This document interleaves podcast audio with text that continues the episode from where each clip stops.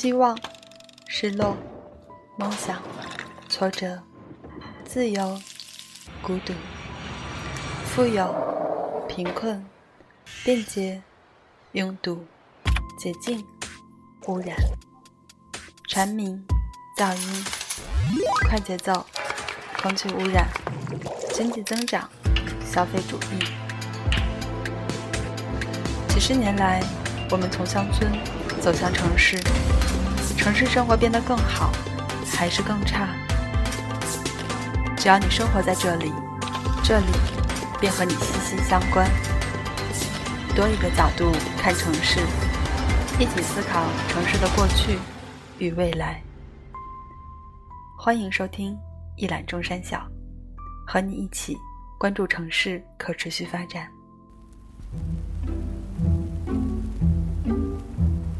各位听众，大家好，欢迎收听不只是市民。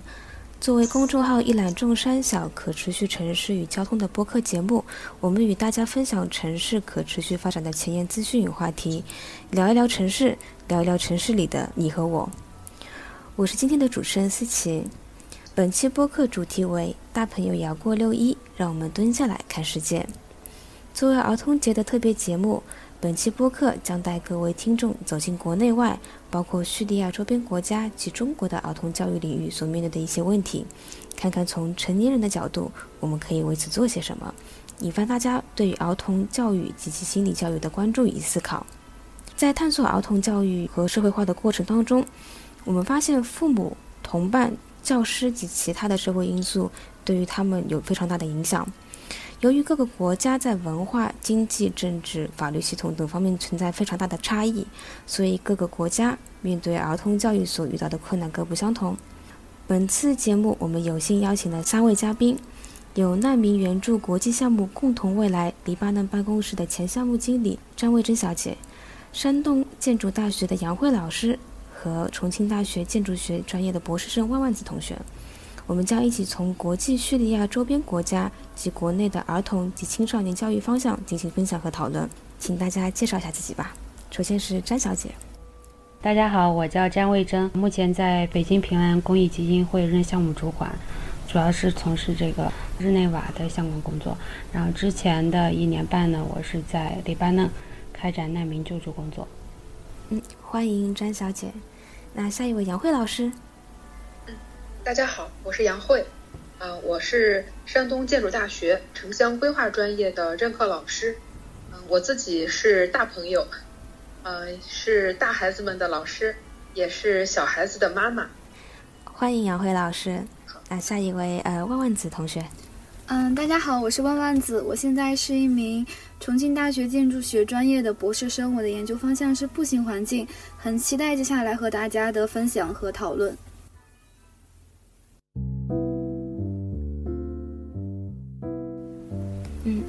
欢迎三位嘉宾。好，那我们现在开始到我们经验分享的环节。那我们先从国际视角来切入本次的话题吧。因为叙利亚难民最近也是国际社会所关注的话题，我自己也做了一些呃小小的调查，知道二，从二零一一年年初至今，叙利亚的内战使得四百八十万人被迫离开家园，还有六百三十万人在叙利亚国境内无家可归。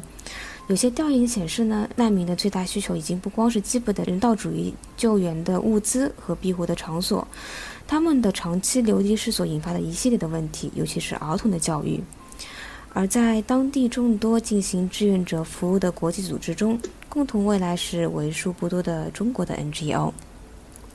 那想采访一下呃詹小姐，在进行叙利亚周边国家的一些难民儿童项目工作时。有些什么样的经验呢？能不能和我分享一下过往的项目啊？嗯，共同未来呢是主要是致力于这个服务于这个难民和其他受武装冲突影响的这个儿童和青少年及弱势群体的一个国际项目。呃，之前一直到现在，它主要开展的这个项目呢有四块内容。第一块呢，早期的时候主要是派这个中国的一些志愿者前往土耳其或者是黎巴嫩这些叙利亚的周边国家去做一个短期的这个志愿活动，跟这个陪伴那边的难民儿童或者是说跟这个难民儿童一起，呃，组组织一些难民儿童的活动。然后从二零一九年六月份开始呢，这个志愿者项目，呃，变成了一个长期的一个难民帮扶的项目。然后这个项目呢，主要主要的内容是三块内容，第一块是。呃，未成年难民的小额助养项目，这个呢就是给十岁以下的残障的难民儿童提每个月提供一定的资金支持，以帮助他改变这个自己困境的一个情况。第二块项目呢是呃青少年教育项目，这个青少年教育项目呢主要是针对十十岁以上到二十五岁以下的呃难民青少年，给他们提供一个英文课的教育，然后包括跟他们呃给他们对接一些可能的这个中国企业的资源，去让他们学习一定的技能。然后第三块内容呢是难民妇女的赋权经济赋能项目。主要是教授难民缝纫，然后缝纫结束了以后，会给他们做一个中文课的培训。中文课培训的期间，可能会有一些关于中国电商的一些培训。随后跟这个受过培训的这些妇女订购这个手工艺品，最后把这些手工艺品在中国进行一个售卖。这个是共同未来的这个过往的这个四大项目。嗯，明白。就不仅是授人以渔，就是不仅是教他，就是给他们一些金金钱上的补助，还会教他们一些关于语言的教学，以及妇女的一些关于产业还怎么样去进行一个电商的这样子一个模式的一些推广，是非常有意义的项目。啊，那在我们之前的调查中，然后发现，作为呃叙利亚难民的接收国。土耳其境内已经有两百万的叙利亚难民，其中一百万是儿童，而失学的儿童达到六十万。一方面是因为当地教育资源稀缺，老师跟学校的数量又远远不够；另一方面呢，是迫于难民家庭的生活及经济压力，孩子都不得不出门打工赚钱。所以想，呃，张经理这边可以和我们分享一下当地孩子的现况吗？或者是在项目中有没有一些比较印象深刻的场景或一些特别的困难，可以和我们分享一下吗？嗯，因为你刚刚刚刚提了这个关于土耳其的，呃，土耳其的这个难民儿童的问题，然后我这边呢主要是，呃，跟黎巴嫩。呃，相关的这个项目开展，所以我对黎巴嫩的情况比较熟悉。然后，黎巴嫩呢是有一百五十万呃叙利亚难民，它其中大概超过一半以上也是儿童。当然，这个当地这个难民儿童面临的这个问题也比较多。第一块呢，就是刚刚说的这个教育，教育确实也是有一些问题。当然，本身是说黎巴嫩的公共教育体系，它是准许这个叙利亚难民进入这个黎巴嫩的公共教育体系进行学习。但是呢，由于本身黎巴嫩的这个教学系统跟这个叙利亚的教学系统是不太一样的，所以很多叙利亚的难民儿童即使进入到这个黎巴嫩的教育体系里，可能掌握的就是有有一段时间会跟不上这个课程。然后还有另外一个方面呢，就是他即使去学校上学，但是因为这个环境以这个黎巴嫩的学生居多，所以有些时候会存在这个校园欺凌的问题，这个是教育方面存在的问题。而校园校园欺凌又可能导致这个呃叙利亚儿童上了一段时间学，就因为这些压力而不再去上学，这个是教育带来的问题。第二块问题呢，就是可能会有一些童工或者是童婚的问题。我我自己的一个例子是，我们在做这个小额爱心助养的时候，有一个我们走访的一个家庭，然后那个家庭呃的有一个小男孩吧，那小男孩大概在七八岁左右，然后他双腿是有一点问题的，是残障的，然后去走访他的时候呢，他就是。呃，了解到他就是平时他会这个骑着这个他自己的一个小车，在外面去捡一些破铜烂铁，但他年纪已经很小了，然后也没有去上学，所以了解到这个情况呢，我们就说我们对这个呃这个小男孩提供每个月的资金支持，取而代之的是这个父母不要再让这个。孩子去外面捡破烂，或然后去想办法让这个孩子到正规的教育系统里面去学习，这就是童工的一个情况。然后童婚的话，会存在，呃，有一些大概十五六岁的女孩子，可能就已经被家里安排这个婚事，然后就呃结婚这样的一个情况。嗯。所以说是，如果是在进行这些项目的推动中，我们的教育就不仅是要面对儿童，也是要面对这些未来的大人的，是不是有这样子的一些情况呢？对，呃，因为这个其实是有赖于这个，因为本身家长是这个孩子成长最重要的一个，呃，影响的主体嘛，然后。呃，在这种情况下，如果家长的意识不提高的话，可能这个孩子就可能不会被接受教育，或者是说过早的就去开展这些呃工作，或者是呃会被安排结婚。就刚刚我说的这个童工的这个例子，实际上就是这个家长，家长其实是让这个孩子去。去外出去打工的，所以我们其实是在通过这个小额助养的方式跟家长签订一个协议，呃，让家长不能够呃再把这个孩子放到外面去打工了。从通过这种方式来去呃去对家长的一个行为有一个规范吧。但当然也有一些，其中也有一些这个家长本身可能，比如说是一个呃十五六岁就结婚了，然后他。之后成长以后呢，他就想，他不希望自己的孩子，呃，重蹈他的覆辙。他希望孩子要改变，要接受教育。然后这种情况下呢，这个孩子就可能会，呃，就会变不，呃，就会变得不太一样了。嗯，现在发现很多儿童教育已经是和父母教育这两块是很紧密的联系在一起的哈。嗯，谢谢詹小姐。那我知道杨慧老师也是从我们从事我们国内教育呃这块领域的。那在收到詹小姐的分享之后，有没有一些新的想法和经历可以和我们分享一下吗？我我刚才听了张小姐的分享，我觉得确实嗯也很有感触。嗯，我觉得反正现在国内啊，你比如说我呃作为这个老师这个角色，现在在大学里，在校园里，在我自己的工作当中。我们都非常的关注大学生的一个心理健康的问题，包括我们自己，就是老师们也会接受培训，如何去关注孩子们的心理健康，如何去发现问题，并且引导这种呃问题的解决，然后引导呃同学们走出一些呃比如说心理的困境啊，或者是一些呃低谷的情绪等等，这些呢是对就是对老师的一种。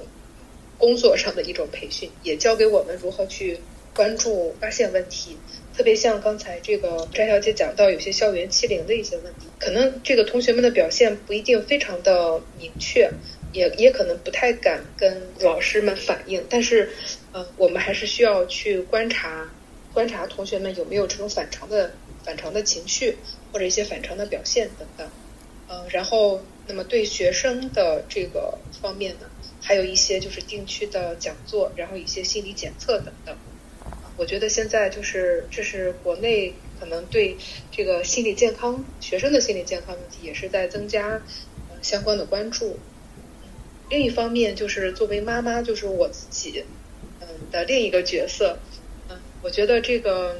确实我自己也是在要经历这种自我发现、自我反馈、自我成长的这样的一个阶段。像刚才这个。张小姐也提到了很多，其实是因为家长的意识，就是孩子的成长受家长的意识会影响会比较大。那么我觉得，嗯，这种家长自己能蹲下来，仔细的观察孩子，看见孩子的需求，嗯，这个其实是亲子关系，嗯，或者说是这种疗愈的一个开始。我觉得这也是我自己就是当妈妈这些年来的一个收获，也和刚才詹小姐提到的。这种一些观点是非常吻合的。明白，就是不仅是要我们，呃，要把孩子当成一个大人来看待，也要是把我们自己当成一个孩子的角度去思考，他们想需要些什么，想要去得到些什么，从这个角度来看非常重要。嗯，万万子同学作为年轻的呃九零后一辈。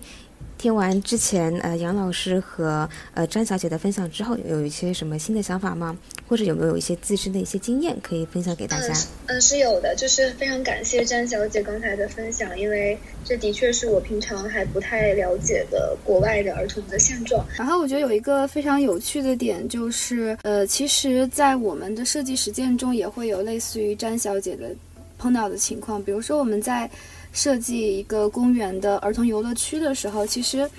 不单单是为孩子们设计的，甚至还要考虑到带孩子们来玩的家长们，他们可能要做什么。因为如果这个地方没有为他们考虑的话，他们可能就不太会想要去带他们的孩子来。所以我们可能会考虑，哎，是不是可以呃设计一些。家长们可以坐下来休息聊天的地方呢之类的，所以其实，在设计中也会出现，就是我们的设计师要以孩子为主，但是要通盘考虑整个全年龄段的一个事情。我觉得这个是，呃，不论是国外的儿童保护，还是说国内的儿童场所的设计，都可以借鉴的一个地方。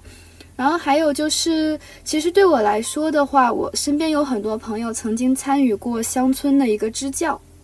我觉得乡村支教是一个还蛮好的事情的，呃，对于贫困地区的孩子们来说，这个是一个帮助他们打开外部世界的一个窗户。他们可以看到，原来可以从这些支教的学生的眼中看到，哦，原来外面的世界是这样子的，可能会鼓发起他们想要走出去看世界的心。然后，对于那些去呃我我的朋友去支教的学生来说，其实也是一个很好的渠道。他们嗯，从小在大城市长大，可能并没有办法意识到中国现在存在的一个贫富差距，还有不同人所处的一个生活的状况。所以我就想到了，呃，我们现在中国的一个支教的情况，我觉得这是一个非常好的事情。嗯，好的，谢谢万万子同学的分享。那我们进入呃第三节，呃就是自由讨论的一个环节。那呃这边有个小小的小游戏，就是呃三位嘉宾刚经过一些分享之后呢，可以想请三位嘉宾总结出三个有关当今儿童或者青少年一代在面对环境、生活质素不同的生活环境下，可以自我培养的一些能力或必须要具备的哪些能力。张老师这边可以先分享。哦，我觉得有两个点吧，就从我在这个黎巴嫩开展这个难民儿童工作，呃的角度的经验来说，第一个是，第一个很重要的一个点是独立生活的能力，因为在在黎巴嫩这些叙利亚难民，有些情况下，有些情况下他可能父母都已经战死在叙利亚战争中了，就是已经在叙利亚战争中死亡了。这个时候，他一个人要独立生活，其实是非常重要的。否则的话，可能就是不在面对这种恶劣的环境下，可能自己随时都可能丧生。所以，这个独立生活的能力是很重要的。包括呃，前几年反响非常大的一个电影《何以为家》，其实也是讲的这个男孩子很小就在呃小店里面去打工去赚生活费，然后中间的情况下还领还养了一个在一在这个路边哭泣的一个小一个小孩子，然后带着这个小孩子在在这个难民营里面艰难的生活着。最后实在因为生活不下去，因为这个小朋友很小嘛，实在生活不下去，最终又是把这个小朋友就只能是丢在路边这样一个场景。所以，就是能够怎么样每天能够独立生活下去，能够有吃的，有这些有吃的、有穿的、有基本的这种需求，啊，能满足他的这些基本需求是很重要的，啊。然后第二个点呢是，呃，心理健康的，呃，心理健康也非常重要。因为当就是这个是从独立生活能力引申出来的，就当这个父母已经可能已经没办法，比如说已经去世，在战争中去世，所以这个时候他可能就呃，就本身就已经承受着巨大的心理压力，然后他要在抚养这个他的这个弟弟妹妹之类的。在这种纷复杂的环境下，特别是一些比较大的难民，其实大的难民营里面，可能这个环境是比较复杂的，呃，包括本身的黎巴嫩的这个黎巴嫩的这个整个的这个政治环境，各种的这种势力都都有，然后之前也会有一些极端主义，如果这个时候他的心理呃素质不过硬的话，可能容易被周围的这些势力所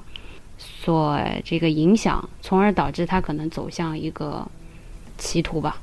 所以就是两点比较重要的能力，一个是独立生活，然后第二个就是呃心理健康、心理建设。嗯，明白。呃，杨老师这边呢？那我接着刚才这个呃张小姐说的，嗯，我我非常同意这个独立生活的能力哈。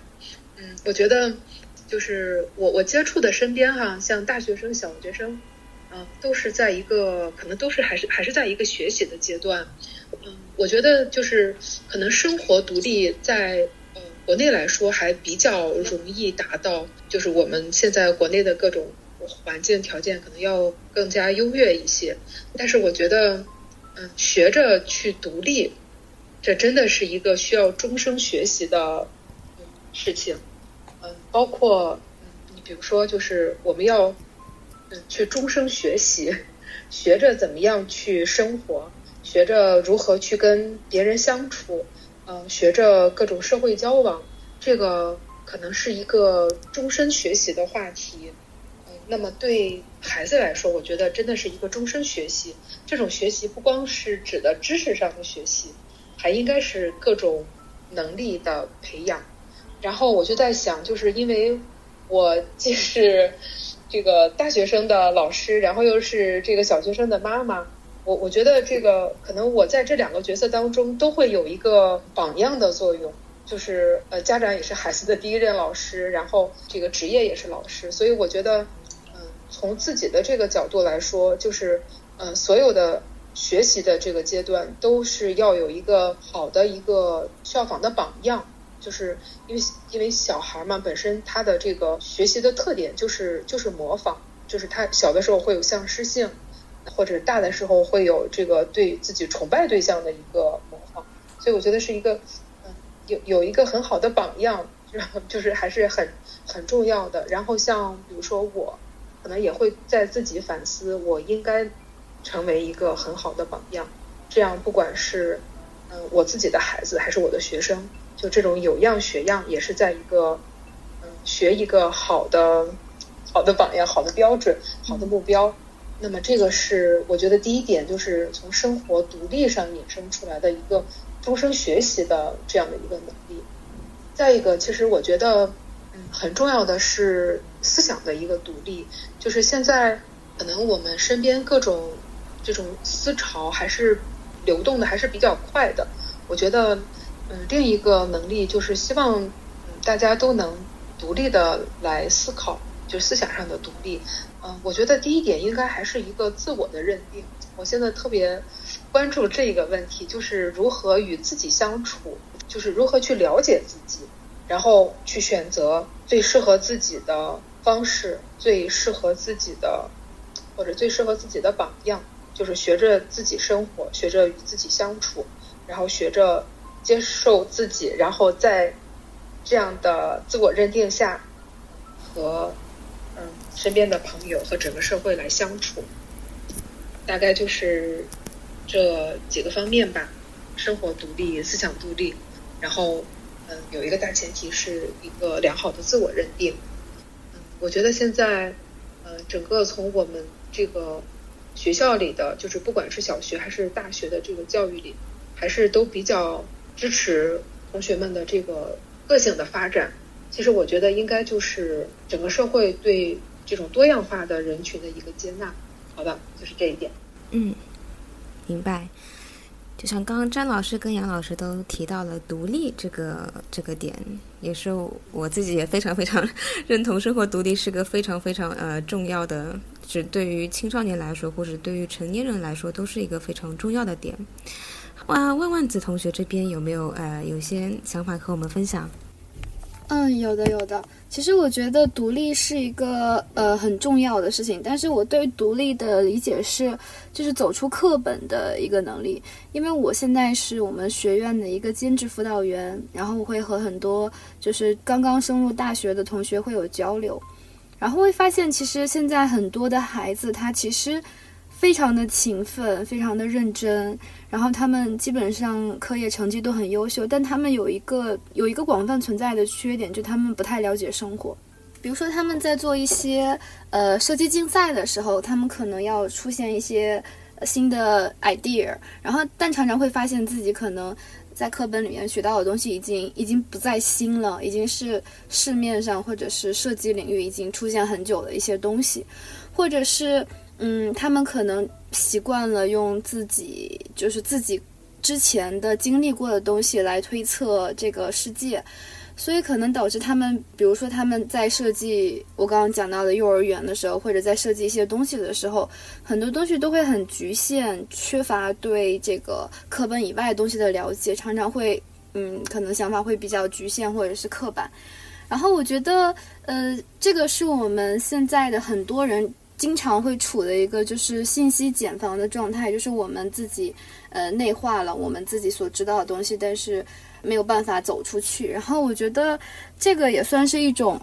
就是精神上的一个没有办法独立的状态，就是我们需要去，不论是呃年轻的一代儿童，还是说我们新的人，要对这个真实的世界保持着一个开放的状态，要经常保持着一个好奇的心，然后去认识呃课本以外的东西，认识。呃，新的东西，比如说今天我和张老师聊了以后，我才会发现原来叙利亚的这个儿童的现状是这样子的，然后就会给我带来新的启发，然后可能会对我下一个设计的一个项目会有一些呃新的一些 idea 的一个激发，所以我就在想，如果是这样子的话，我们要具备的这个走出课本能力还蛮重要的。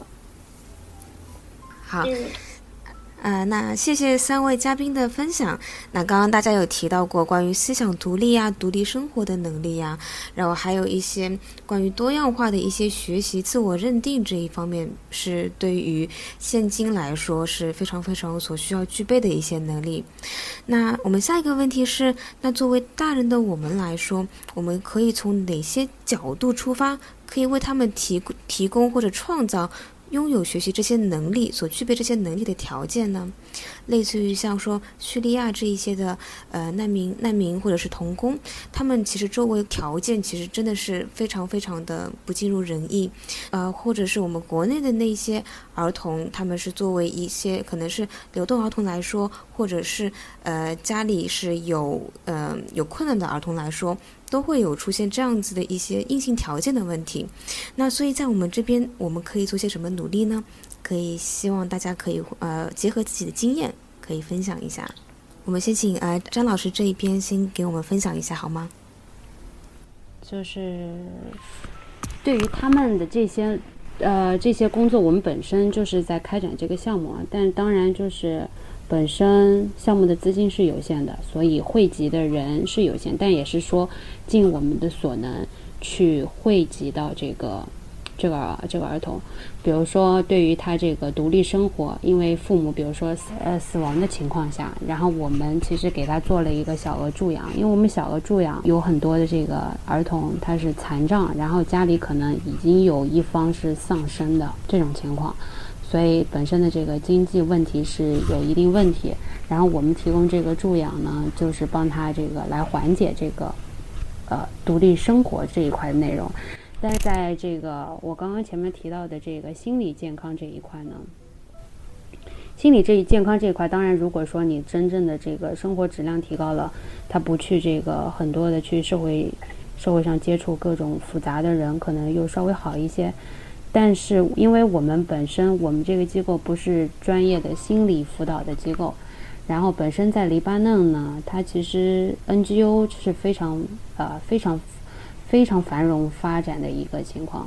所以其实当如果真正我们发现这些有一些呃心理问题的儿童，可能会直接把他转接到其他的专门做这个心理辅导的这个。NGO，然后让他们给他做一个比较专业的这个支持。然后，如果是从咱们国内人员来参与这些，比如说，如特别是对这个全球的这个儿童感兴趣，这全球儿童事业感兴趣，包括这个呃，或者是说呃西部的一些比较呃困难的一些儿童呃感兴趣的这些大家来说呢。第一个就是我觉得可以贡献自己的专业能力，就是从自己的专业能力出发。比如说，咱们今天不是很多都是建筑方面专业的嘛？然后实际上这个儿童这个，我们其实，在难民营里面也会做这种儿童活动空间。那怎么去设计这个儿童活动空间？就可以是儿童活动空间，其实就是可以是这个。可以是这个，我觉得就是咱们建筑可以着力的一个方向。嗯。然后如果说，比如说是像呃像心理老师，可能就是可以给这个儿童提供这个心理咨询，就从自己的本职专业角度，可能能够给对应到这些群体的一个帮助。当然，另外一个方面呢，就是说。如果说自己的专业没有用，呃，用不上的话，在某一个特定的项目中用不上，也可以贡献自己的这个，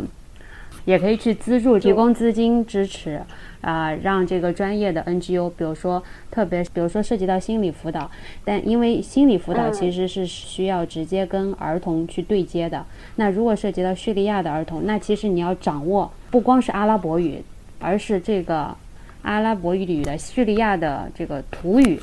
是很重要的，否则你很难去跟这个孩子做一个很深入的去沟通交流。所以这种时候呢，呃，可能国内即使有很优秀的心理老师，但可能比如说掌握阿拉伯语，特别是有掌握叙利亚土语的这个这种心理老师，可能比较稀缺。在这种情况下，可以直接就是比如说去通过资金支持 NGO 去呃，然后我们去找专业的这个呃，在本地的这个。呃，比如说，直接是叙利亚群体里面的心理老师，然后让他去开展这种工作，可能效用会更大，是这样一个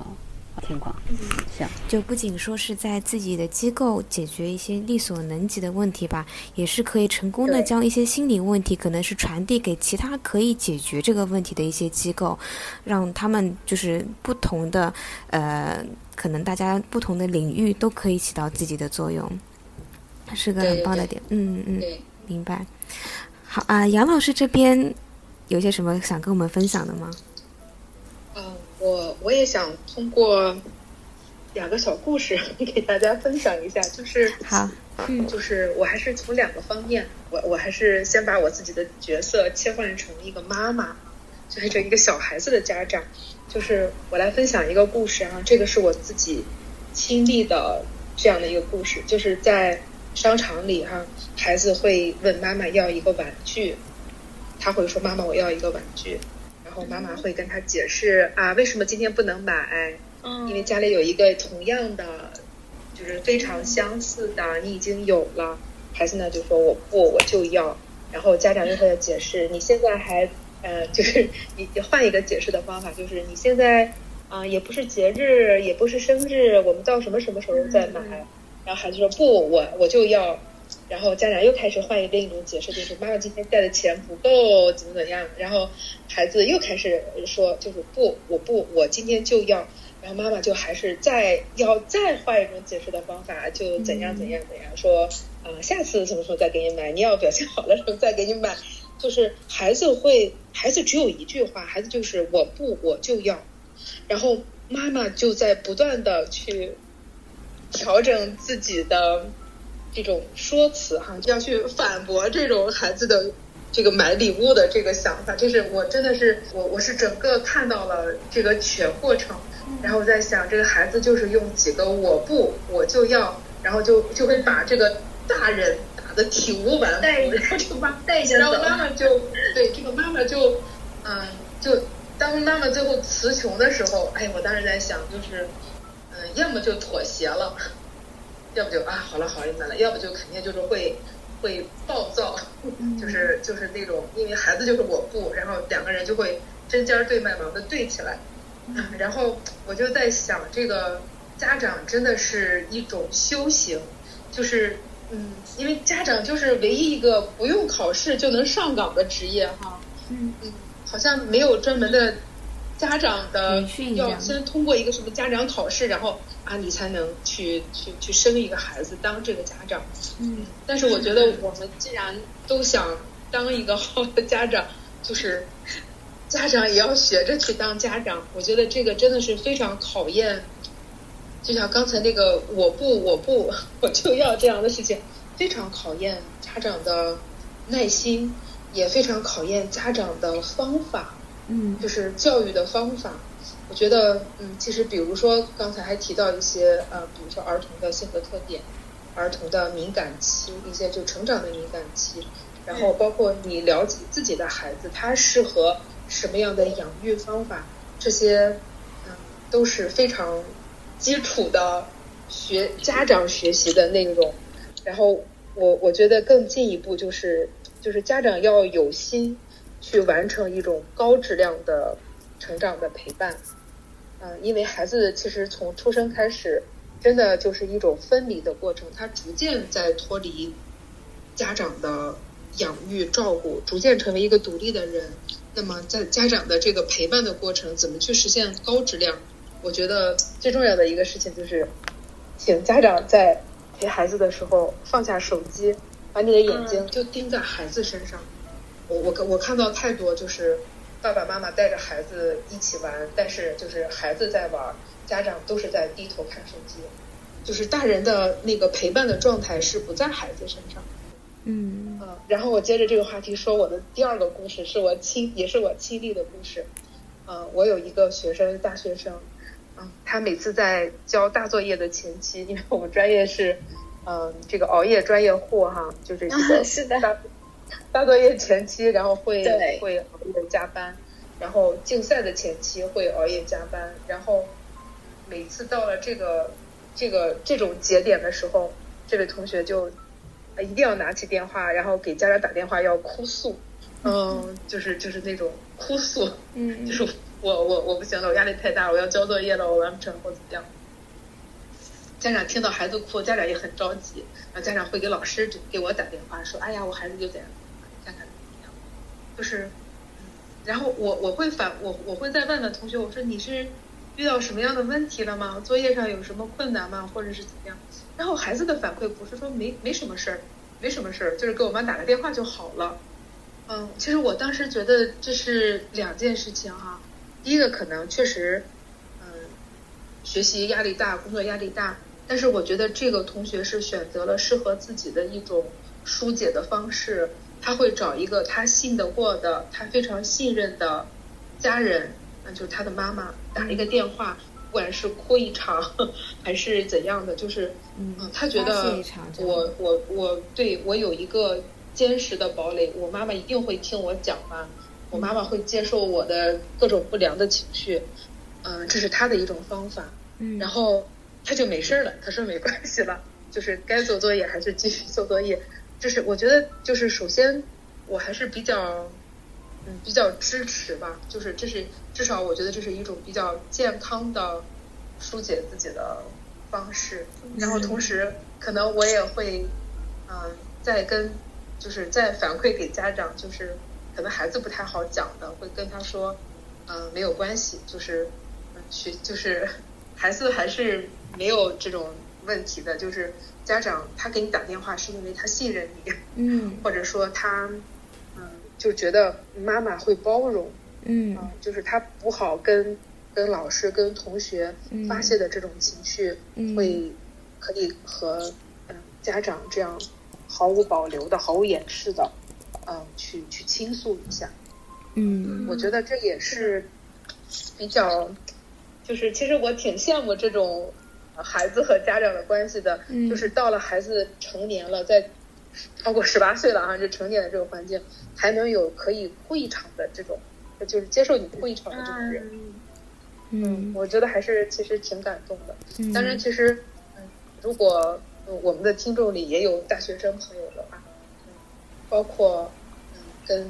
家长、亲戚、朋友、好朋友来分享一下自己的压力。呃，疏解一下自己的情绪，或者说去跑跑步，呃，睡一个懒觉，嗯，这个来一顿美食。其实我觉得健康的方式，嗯，都是可以对心理的一个，就是适合自己的一个心理疏解的一个方式。嗯，然后，嗯，如果你有一个能倾听。能倾听、能理解你的朋友，那真的是就是人生的一大幸事啊！他可以，他可以，他他能理解你，能倾听你的内心，然后能和你共同承担或者共同分享一些嗯情绪啊一些人生的经历，这也是嗯很就是这个好的好的朋友也是人生的一个大财富。嗯。大概就是这两个故事吧。感觉呃，就我这边听了也是觉得非常的有共情力吧。我也觉得就是不仅说是小孩子和大人之间，大人跟大人之间，还是小孩子与小孩子之间，就这份充满信任和共情、有情的这样子份力量是非常非常非常非常好，而且是对小孩子的一些长期的影响是非常非常多的。就包括说是可能说是刚刚听到杨老师分享说啊，小孩子和大人现在。继续就是在一个成年人之后，还是有这样子的一个一个倾诉、一个倾听这样子一个关系，就是维持这样子的一，在我心里是一个爱的桥梁的关系吧。就可能小孩子从小是是受这样子一个爱的教育之后呢，长大之后他也会这样子学着去爱别人、去照顾别人、去倾听别人的不开心，然后就感觉这个世界会变得更好。非常谢谢杨老师的分享。好，那下面一趴，呃，万万子同学这一边，嗯，会结合自己的一些建筑专业或者是环境行为学方面的角度，对于刚刚的话题做一些什么样子的一些分享呢？嗯，好，其实我刚刚听呃两位在讲的时候，我觉得有一些东西也是激起了我的很大的共鸣。首先是杨老师刚刚讲的那个东西，前一段时间网上就有流行一段图嘛。就是，呃，是一个表情包，就在说自己在外面受了很大的苦以后，当时还是满脸的哭脸，然后一看到妈妈就瞬间就瞬间就哭下来，然后搂着妈妈要抱，就一瞬间变成小孩了。然后我觉得就的确是这样子，就是，呃，有人说孩子是爸妈的软肋，但其实有些时候对我们来说，爸妈也是孩子的软肋，我们可能。心里最柔软的地方都是他们的，他们给我们提供了很多的港湾，就是在他们那里，我们可能才可以非常认真的，呃，不怕的，然后可以去哭。我觉得这是一个非常、非常、非常好的地方。然后还有第二个，就是我听杨老师讲那个，第一个就是那个孩子他是，呃，一直在说我不的那个事情嘛。其实这个让我想起来，就是其实。儿童的这个呃小孩子的这个发展阶段，它其实是有一个不断的一个呃辩证的一个过程，就是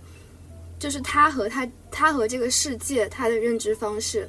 可能有的时候会认为他就是决定了这个世界，他就是世界，然后有的时候又会不断的在调和，就是我在这个世界上我的位置在哪里，所以他其实说我不这个事情也是在尝试着。呃，了解自己对于这个世界的控制力，然后也了解自己对于这个世界的定位。然后我觉得刚刚那个家长的 那个方式可能并不是一个很好的状态。我觉得最好的还是两个人要有一个互相了解、互相沟通的，不论是大孩人还是小孩。就是我说我不，你要理解他的这个我不背后的潜意识是什么。我觉得这样子的话，可能才会帮助这个小孩子很好的进步。然后接下来就是刚刚我听张小姐在讲的那些东西嘛，她在其实在讲就是不同专业的人有不同的多样化的方式来帮助我们的难民的儿童。然后我在想的就是，其实，呃，我们建筑学的学生应也应该有着这样比较开放的视野，或者是我们的一个态度。比如说，呃，我的研究方向是空间设计，就第一个就是我觉得幼儿园的设计是一个非常重要的部分，尤其是对于现在的孩子们来说。因为大人普遍会比较忙碌，然后孩子大概三岁到五岁的时候都是待在幼儿园的。但是其实，三岁到五岁是培养孩子的性格的一个非常重要的阶段。所以其实，在设计中，我们要不仅仅把它当成一个空间来设计，还要认识到它是一个承担很重要的一个社会角色的一个场所。所以，我们的学生还是说我们的从业人员在设计这样子场所的时候，一定要。有一个很多样的一个很开放的一个意识，我想到的是，第一个就是是不是要意识到，其实呃，幼儿园还是说其他的这些空间，它是针对于不同类别的孩子的。如果是中国的情况下的话，可能呃，乡村的幼儿园可能会针对于留守儿童呐；如果是城市的幼儿园呢，可能会有一些走读和寄读同学，或者是有一些他是，呃，从乡村到爸妈是想从乡村到城市来打工的这种流动儿童。如果是难民的话，他可能又会有遭受了不同的、不同的创伤的心理创伤的一些不同的儿童。如果是这样子的不同的孩子来说的话，对于他们的空间可能就会有不同的要求，不论是功能呢，还是说规模呢，还是说面积，可能就都会不一样。所以我们没有办法一刀切的来设计这些东西。然后还有就是，我前不久杨老师给我分享了一个案例，就是我看到 MAD 在北京新做的那个四合院的幼儿园，然后它的那个屋顶是曲面的，设计了很多爬树或者是钻洞的空间。我就在想，其实呃，幼儿园除了在教育，其实还有很多实践的环节，比如说对我自己来说。我可能长大的过程很无趣，我到了很大的时候，我都没有办法分辨水稻和 麦子是什么，我也没有玩过泥巴。然后，如果这样子的话，我们的幼儿园是不是要尝试着创造一些新的功能？比如小的时候，幼儿园可以做一个生态农场，或者是其他类型的空间。可以让他们在很小的时候就接触到很原生态的一个环境，或者是很原生态的这个农业种植的过程。其实对于孩子的成长或者是他的健康是非常有必要的。所以我就在想，其实我们的从业人员在对待，就是处理这些孩子的不同空间的时候，一定要保持着一个非常开放的一个非常新的态度。嗯，这个是我想分享的。嗯。谢谢呃三位，就我们儿童教育这方面做出的分享。那我们第四节就是是关于已经临近尾声了。那我们想采访一下三位嘉宾，对于未来想参加儿童教育及国际治理前线工作的一些听众，有些什么寄语呢？张老师这边可以先分享一下您的寄语。嗯，那结合刚刚这个。刚刚另外两位的这个分享吧，然后我自己觉得说，第一点就是要平等，平等的去对待这个啊，不管是儿童啊，不管是国内的儿童，还是比如说国外的难民儿童，本身本质上来说，他们都是一样的，就是一个群体，他们对世世界都是充满着无限的呃这个好奇。但由于不成长在不同的环境下，可能面临着不同样不同的这个困境吧。但是我们在对待他的时候，特别是比如说我们在对待难民儿童的时候，不是以一个很高的姿态在说啊，我是过来怎么样救助你的这种姿态，我觉得是不是太可取吧？应该是以平等的平等的模式去了解他的需求，去了解他他想做的事儿。然后再根据我们能够提供的这种，就能够提供的这个，从我们自己的项目框架下来去这个帮助他实现他的这个需求，以致到最后实现他的这个个人的成长。谢谢詹老师，是以一个以平等为主题的这样子一个寄语。呃，杨老师这边呢？好，呃，我想说，就是现在的孩子们的成长环境，其实。都是我们大人创造的，我们大人就是长大后的孩子，就是我们现在的样子，就是儿童未来的样子。然后，如何能让成年人和孩子来共同友好的存在这种和谐的关系呢？我觉得应和这个我们今天儿童节的主题，我就想说，把我们自己当成孩子，然后把孩子也看成大人，这样我们都能保持。一颗童心，然后也能创造一个治愈我们一生的童年，就是今天的寄语吧。谢谢杨老师。就儿童跟大人大家的关系其实是分不开的。好，呃，万万子同学这边呢？嗯，嗯，我觉得孩子是儿，孩子是世界的未来，所以我很感谢现在在儿童教育的国际前线的朋友们。然后我觉得我。我特别想要，就是可以有不同的专业的人去参与到这个前线的工作中，也特别希望可以有，呃，如果专业的人就发挥专业的能力，然后没有专业的人可以就是了解到大家儿童保护的前线，然后可以适当的捐款，因为我觉得保护孩子就是在保护世界的未来。说的很对，是的，嗯，哎，我我我能再插一句吗？嗯，就是嗯，刚才刚才提到就是这个嗯儿童活动空间的一些，嗯就是就是在这个嗯怎么为前线能做一些贡献，这个儿童活动空间这个方面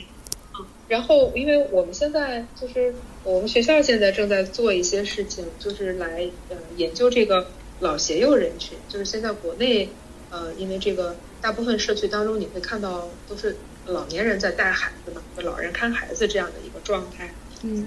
我们就是其实我们现在做了很多的相关的工作，是一些呃可负担的，然后容易搭建的，然后也能让呃所有的这个社区呃人民人们一块参与有参与感的一些设计。嗯，包括一些构筑物啊，嗯，或者是一些这个。呃，公共空间的一些建设，嗯，比如说我们现在会用那个竹子、竹材和木材，然后进行搭建，一些可开启、可操作的这样的一些小空间，因为材料也比较便宜嘛，然后整个社区可以，嗯，就是大人和小孩子们一块参与进来，动动手，就像按照那个，嗯，乐高或者宜家那种有图纸，嗯，A 搭 B，B 搭 C，这样就是搭起一个大家都能参与进来的一个。呃，这种就是社区空间里的小的构筑物，一个是这个构筑物这个方面，然后还有一些包括一些小型的设施，还有一些这种公共空间的设计等等。其实我觉得，嗯，我们确实这个，嗯，应该发挥一下我们专业的一些力量，包括从这个，嗯，这个这个相关人群的一些行为研究啊，做成研到针对大家的这种需求。啊，具体空间的一些需求啊，或者是一些生活的需求等等，就是来嗯进行一些